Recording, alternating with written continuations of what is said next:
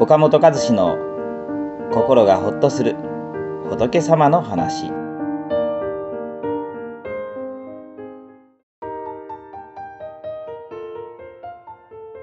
はい岡本和志です。こんにちは、まあ、今日はねあの心と言葉っていうことについてちょっとまた違った角度からねお話してみたいなと思います。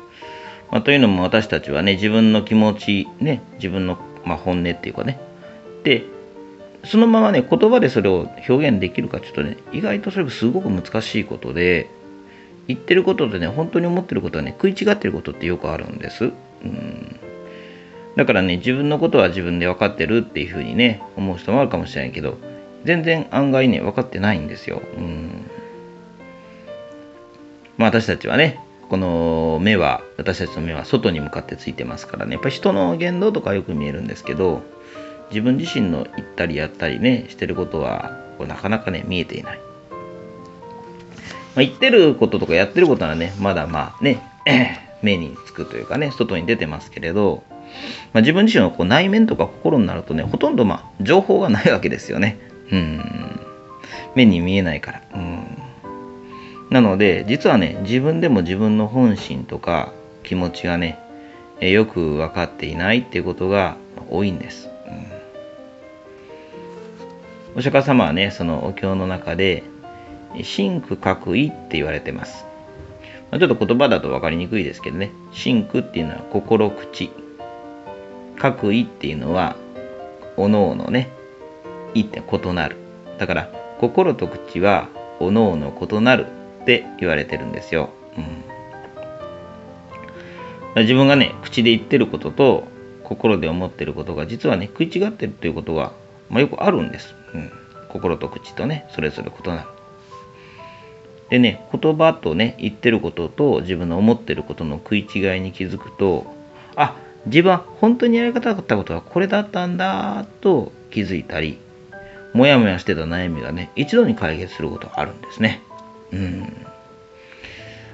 まあね、ある20代のね、女の子と話してた時に、こんなことあったんですけどね、ああ、心と口っておのおのこのなる、ね、自分の思ってることと言ってることって食い違ってるんだなっていうことがね、この、まあ分かったことがありました。まあ、その子はね、私、海外で暮らしたいと思ってるんですけど、どうしたらいいかわからなくて、って言うんですけど、あ、じゃあ海外今まで行ったことあるの？ってこれまで友達と旅行に行ったぐらいのね、その程度だったんですね。だから、突然海外で暮らすって、ちょっとね、なんか、ね、ちょっと現実味がないなっていうかね、まあ、いきなりちょっと、ね、行き過ぎてるんじゃないかなと思った私はね、2、3質問してみたんです。いやー、それはいい目標ですね。素敵な目標ですね。って。でも、どうして海外で暮らしたいと思うんですか？って聞いたら、やっぱり外国は自由だからとその子は答えるんです。なるほど。ねね海外で暮らしたいと思うのは自由になりたいからなんですね。ということは今不自由を感じてるんですか？って。うん。そうなんです。私、住んでるところが田舎で、今ね、実家暮らしなんですけど、コンビニに行くだけで知り合いによく会うし、近所のおばさんからも結婚しないのとかってしょっちゅう聞かれて、もうとっても窮屈で。ということは、外国で暮らしたいんじゃなくて、自由に暮らしたいっていうのが本当の気持ちじゃないんですか？って尋ねると、あ、そうなんです。私別に海外に行きたいわけじゃなくて、あ、自由に暮らしたいだけなんだ。ね。今自分の本当に気づきました。とね、なんか非常に嬉しそうにね、答えてくれました。で、その人はね、その後ね、実家から程よく離れた町でね、仕事を探してね、そしてあんまり門限も気にせず、友達と自由に楽しく毎日を過ごしているそうです。